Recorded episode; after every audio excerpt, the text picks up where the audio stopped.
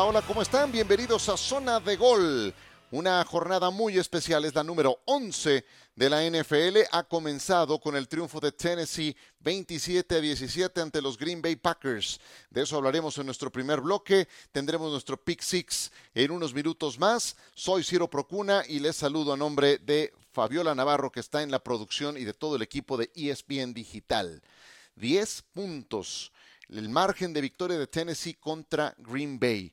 Y les digo una cosa, pudo ser peor todavía para los Packers, porque hay en la primera mitad una serie ofensiva de Tennessee de 18 jugadas que no termina en touchdown, que no termina en puntos siquiera, porque se la jugaron en cuarta oportunidad en zona de gol y los paró la defensa de Green Bay. Entonces, este margen de victoria de Tennessee en Lambo pudo ser peor todavía. Y en buena medida eh, se debe al estupendo desempeño de Derek Henry y de Ryan Tannehill. Vaya, no hay duda de quién es el jugador más valioso de los Titanes. Henry no superó las 100 yardas en este encuentro, tuvo 87 en 28 acarreos, pero eso le vale para ya superar las 1000 yardas ya superó el, margen de las eh, mil yardas cuando apenas estamos en la semana 11 de la NFL, cuando estamos a mediados de noviembre. Eso es espectacular. Y también hay que decir que Henry no nada más logra un touchdown por la vía terrestre, logró también un pase de anotación, ¿sí? En esa típica jugada en que en zona de gol le entregan el balón, ya es típica porque la ha hecho tres veces, le entrega el balón el quarterback, Henry hace como que va a correr, da uno, dos pasos, sale el ala cerrada, la trayectoria de pase y recibe el envío de Henry para el touchdown. La figura del partido, sin duda, este estupendo corredor de bola. Y, creo que también hay que darle su lugar a Ryan Tannehill, porque este equipo, cuando no contó con Tannehill y estuvo Malik Willis, el novato, ejecutando, moviendo la ofensiva o intentando mover la ofensiva, pues era todo darle el balón a Henry y, apenas hubo un partido en que lanzó 10 pases contra los Tejanos de Houston. Era puramente unidireccional el ataque de Tennessee. Con la vuelta de Tannehill equilibras mucho más el juego. Puedes ser una amenaza lanzando el balón. Tannehill lanzó dos envíos de anotación completó pases para 333 yardas. Fueron 27 envíos y 28 acarreos de Derek Henry. Casi, casi 50-50 en la proporción de jugadas ofensivas de Tennessee.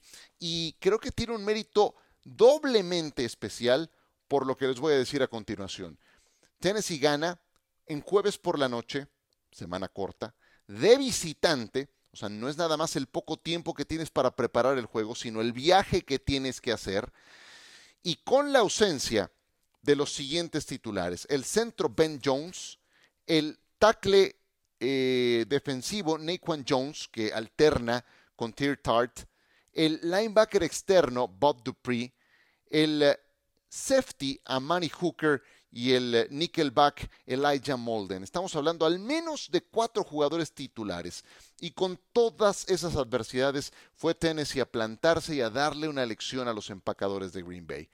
¿Qué pasa con los Packers? Este es un equipo también unidireccional. Solo corriendo el balón es que puede sacar adelante un partido. Eh, y aquí lo contradictorio es que tienen un coreback al que le pagaron 150 millones de dólares en su más reciente renovación de contrato, que está ganando 50 por temporada.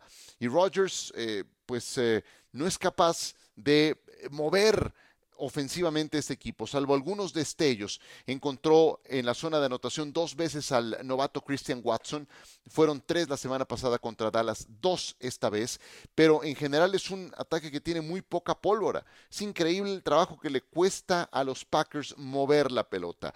Y entonces se han llevado su séptima derrota de la campaña. Se pone muy cuesta arriba la temporada para Green Bay. Eh, creo que esta derrota los pone al borde del abismo. Eh, porque aunque ha sido muy irregular la conferencia nacional, pues su división ya la ven con mira lejos, porque Minnesota se ha fugado y un boleto de comodín, a menos que haya un cambio dramático que no veo con qué material humano puedan lograr, pues eh, Green Bay va a quedarse como una de las grandes decepciones de esta temporada.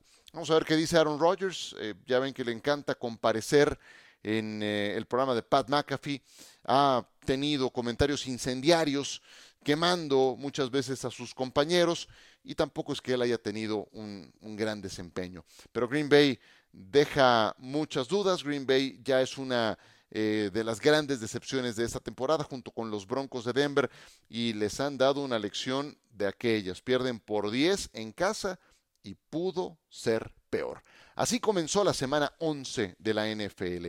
Una semana que marcamos especialmente en el calendario porque representaba el regreso de la NFL a México. El próximo lunes por la noche el Estadio Azteca se volverá a vestir de gala. De ese y otros temas hablamos cuando continuemos en esta zona de gol.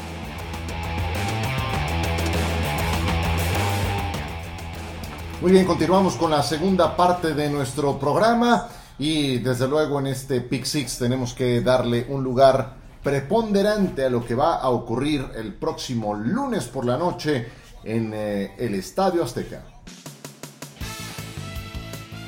Y en efecto, comenzamos nuestro Pick Six con el duelo entre los San Francisco 49ers, que llegan a este partido con marca de 5 ganados y 4 perdidos contra los Arizona Cardinals con 4 ganados y 6 perdidos. Fue en un duelo semejante que empezó la tradición de juegos de temporada regular en territorio extranjero. Y el primer lugar en el que eso ocurrió fue en México, en el Estadio Azteca. Así fue en el año 2005. Después, Londres ha sido mucho más consistente, ha tenido más partidos, pero no hay duda que cuando uno revisa el calendario, los juegos que han ido a territorio europeo contra los que han venido a territorio mexicano han sido de mejor calidad los que han llegado al Estadio Azteca, aunque un poco más intermitentes. Este es el primero que se presenta desde el 2019. Se atravesó la pandemia, las restricciones del año pasado y eso nos llevó a una ausencia. Y habrá que eh, disfrutar este partido porque próximo año no tendremos seguramente partido por las eh, remodelaciones, por eh, las obras que se estarán haciendo en el Estadio Azteca. De tal forma que se presentan dos eh, rivales de división, dos equipos que tienen poco margen de error, especialmente los Arizona Cardinals, que con su marca de 4 ganados, 6 perdidos, estaban obligados a ganarle la semana pasada a los Rams y lo hicieron por marcador de 27-17. Me llama mucho la atención que los Cardinals se vieron mejor en su rendimiento inclusive con el coreback suplente, Colt McCoy, que con el titular. Lo que hemos visto a lo largo de la campaña de Kyler Murray ha sido muy inestable. Y Colt McCoy, como sea, los hizo funcionar. Activó a eh, su principal receptor, a DeAndre Hopkins, alguien a quien hace un par de semanas le aplicaba Kyler Murray la ley del hielo. El liderazgo de Murray es muy cuestionable, el coacheo y los métodos de Cliff Kingsbury también lo es, de tal forma que su ataque no está entre los 10 mejores de la liga, su ataque total es el número 19. Y eso que Kingsbury presume de ser un entrenador cuyo cuya principal especialidad es justamente la defensa y que Kyler Murray se distingue por ser un arma dinámica. Pues nada de eso lo hemos visto y a Kyler Murray fue justamente quien le pagaron una fortuna para continuar con el equipo. Va a enfrentar a una defensiva muy competitiva, la de los 49ers, que es mucho más que Nick Bosa. Ahí tienen también a gente como Eric Armstead, ojalá pueda jugar este partido como el mejor cuerpo de linebackers para mi gusto de la NFL, con Drew Greenlow, Fred Warner y también con As, eh, Shakir. Eh, no pierdan la oportunidad de seguirlos si tienen la opción de ir al estadio. Y ahí es donde creo que Arizona va a topar con pared porque San Francisco es un equipo con más playmakers al ataque, aunque Jimmy Garoppolo no termina por explotarlos del todo, pero con una defensiva que los va a mantener en el partido y que va a meter en problemas, yo creo, al equipo de Arizona. Así es que San Francisco es favorito por 8 puntos, pese a que es en un territorio neutral. De tal forma que San Francisco creo que va a ganar este partido y va a poner muy complicado el panorama para los Cardinals el resto de la campaña. San Francisco con 5 y 4 favorito para ganar este encuentro. Es una emoción muy particular, debo confesarles, el que se dispute un partido en el Estadio Azteca por, por todo lo que significa. Los que llevamos años y años viendo fútbol americano de la NFL, eh, pues sentimos un gran orgullo de que la gente pueda manifestarse en un eh, partido de este nivel, de esta calidad lo conocedora que es de este deporte. Otro juego que desde luego llama la atención es el de Dallas contra Minnesota. Justin Jefferson y eh, Dalvin Cook contra la defensa de los Dallas Cowboys. Dallas es favorito por punto y medio según Las Vegas, lo cual me llama la atención porque podríamos pensar que Minnesota después de ganarle a los Bills en Buffalo la semana anterior y siendo locales en este partido podrían tener una mayor preferencia de parte de los apostadores. Sin embargo, no ocurre y es Dallas el favorito por un punto, punto y medio. Em, sin embargo, Dallas viene de una derrota. Perdieron en Lambo ante los empacadores de Green Bay. Dak Prescott sufrió dos intercepciones que le, terminó, le terminaron costando el partido a los Dallas Cowboys. Ezekiel Elliott podría regresar, yo sé que he comentado en otras oportunidades que em, los días de Elliot en Dallas deben de estar contados. Sí, porque eh, Tony Pollard es más joven y los dos terminan, bueno, Pollard termina contrato, así que se le acaban los, eh, el dinero garantizado de su acuerdo original. Entonces va a ser mucho más sencillo renovar a Pollard que mantener a Ezekiel Elliott en el equipo. Pero vaya, lo que hoy hace sólido a Dallas a nivel ofensivo es la rotación de corredores. Es que no nada más Pollard cargue con todo el paquete, que también tenga a Zeke en un papel secundario, también eh, descargando acarreos. La defensa de Dallas fue la que quedó marcada después de su último partido. Entraron al cuarto cuarto ganando 28 a 14 y no fueron capaces de mantener esa ventaja de 14 puntos porque eh, también en buena medida la ofensiva no puso de su parte, solamente ejecutó 14 jugadas y entonces eso terminó fastidiando a la defensa de Dallas que ahora tendrá esa dura asignatura, de enfrentar a Justin Jefferson y a Dalvin Cook. Minnesota tiene cinco victorias en que ha ido perdiendo en el cuarto cuarto contra Detroit, contra Nueva Orleans, contra Chicago, contra Washington y también contra Buffalo que darlos por muertos, estos Vikings han aprendido a ganar juegos cerrados. Y hablando de juegos cerrados, así esperamos que sea el partido entre los Jets y los Patriots. Los Pats en el cuarto lugar de una división muy competitiva que para sorpresa de todos eh, es la este de la conferencia americana. Y aquí se presenta una de las eh, hegemonías más importantes que se mantienen en la NFL. Los Patriotas le han ganado 13 de manera consecutiva a los Jets. Es la racha activa más larga. Y eh, la ocasión anterior que se enfrentaron, Zach Wilson sufrió tres intercepciones. Acababa de perder a su principal punto de apoyo a la ofensiva, el corredor de bola, Brees Hall, eh, y sufrió, como decíamos, tres intercepciones.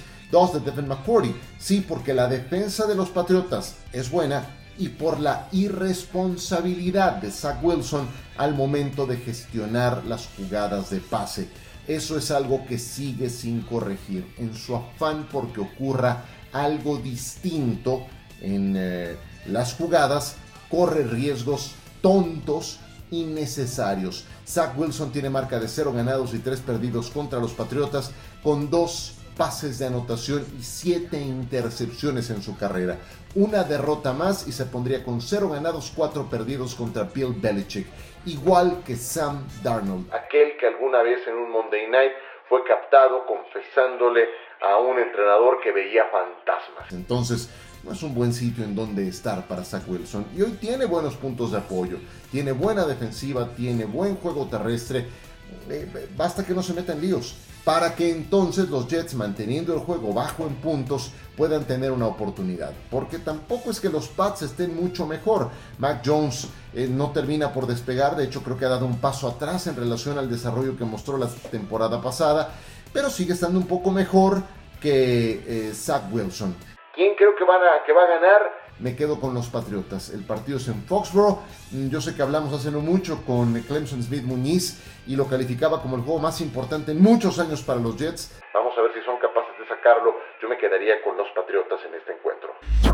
Cleveland contra Buffalo. Este partido se iba a disputar en Orchard Park, evidentemente, en la casa de los Bills. Sin embargo, eh, las condiciones climatológicas lo impiden. Cuatro pulgadas de nieve. Una eh, situación que los obliga a mudarlo, a trasladarlo a otro sitio. El juego se va a disputar en Detroit. Eso cambia por completo la dinámica. Será en un domo, el clima entonces no será factor. bajo esas condiciones eh, pensábamos que Cleveland corriendo el balón en un juego de esa naturaleza podía tener una oportunidad, pero creo que eso termina decantando los momios más a favor todavía de los Bills de Buffalo, pese a que vienen de perder. Nick Chubb eh, es la principal arma que tiene el equipo de Cleveland, pero su defensa es bastante mala, no paran a nadie. Los vimos contra Miami, que los hizo pedazos 39 puntos.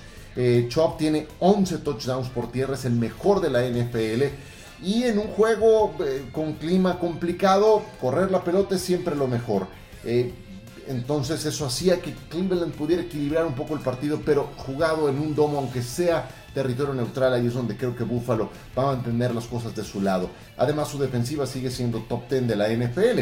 Pese a que los hizo pedazos Jefferson la semana anterior. Buffalo obligado a salir de la mala racha en la que se encuentra. La pregunta es si Josh Allen ha dicho adiós a la conversación de jugador más valioso de esta temporada. Pues creo que ha dado uno o dos pasos atrás en esa carrera. Lleva tres juegos consecutivos con tres intercepciones. Y esos errores en zona roja le están fastidiando el momento al equipo de los Bills. No hay coreback que pueda ganar el jugador más valioso si es el que más intercepciones ha sufrido en una campaña, como es en este momento el caso de Josh Allen, que lleva 10 en la campaña. Iniciaron los Bills con marca de 6 ganados y 1 perdido, ahora tienen derrotas consecutivas, pero creo que van a retomar el paso victorioso este domingo cuando reciban en Detroit la visita de los Cleveland Browns. Par de juegos más antes de terminar. Filadelfia contra Indianapolis. Eh, los eh, eh, Eagles parece que ya se quitaron pues esa mosca del oído de la temporada perfecta. Ese no deja de ser un, factor de presión adicional. Cayeron, ok, el lunes por la noche en casa ante Washington, no se vieron bien. la defensa no fue capaz de parar nada, largas series ofensivas de, Washington. Les deja muchos aprendizajes, yo creo, los de Nick Siriani. tienen que frenar la carrera. Si no lo hacen, la van a pasar muy mal. Eh, no lo consiguieron contra los Commanders y ojo con lo que les viene por delante. Este domingo contra Jonathan Taylor en Indianapolis, luego contra Green Bay que también han cambiado su filosofía, ahora la base son Aaron Jones y AJ Dillon. Luego contra Tennessee de Derek Henry, luego contra los Gigantes de Saquon Barkley y luego contra Chicago de Justin Fields. Entonces, si Filadelfia no es capaz de frenar la carrera, no se va a meter en problemas contra el equipo de Indianápolis, aunque tiene otras formas de ganar los encuentros. Como sea, creo que Filadelfia está mejor entrenado, creo que tiene una mejor gestión y le va a ganar a los Colts después de la sorpresa que dieron la semana anterior contra los Raiders. Y cerramos con Sunday Night Football, partido que llevaremos por la pantalla de ESPN, Kansas City contra los Chargers. Patrick Mahomes contra Justin Herbert se enfrentarán por quinta ocasión. Venimos de un juego en que San Francisco paró en seco el ataque de los Chargers en toda la segunda mitad, no les permitieron puntos y eso habla muy mal de unos Chargers que han estado llenos de lesiones, pero conservan talento, especialmente del lado defensivo. Y tal parece que ahora sí van a regresar los receptores abiertos titulares de Justin Herbert, tanto Keenan Allen como Mike Williams. Un gran duelo a seguir, Travis Kelsey contra Derwin James. Dos que son tal vez los mejores en su posición. Travis Kelsey en la de ala cerrada, Derwin James en la de safety es creo un espectáculo aparte para lo que tendremos en este duelo divisional para el que Kansas City es favorito por 5 puntos y medio como visitante.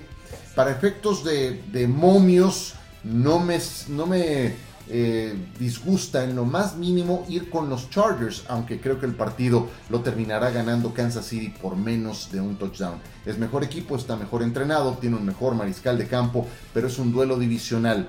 Eh, Kansas City es líder, los Chargers están ahí con el boleto inmediato para meterse a los playoffs en la conferencia americana.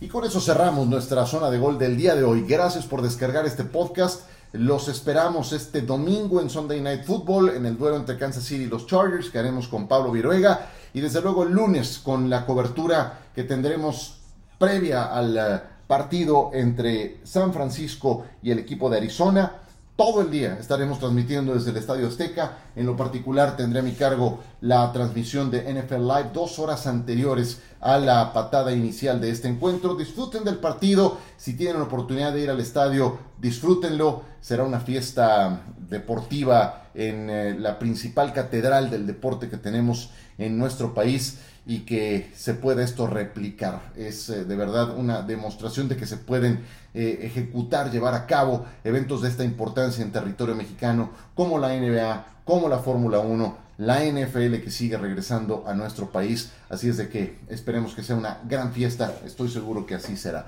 Por ahora aquí lo dejamos a nombre de Fabiola Navarro que estuvo en la producción, Ciro Procuna, gracias, zona de gol, hasta pronto.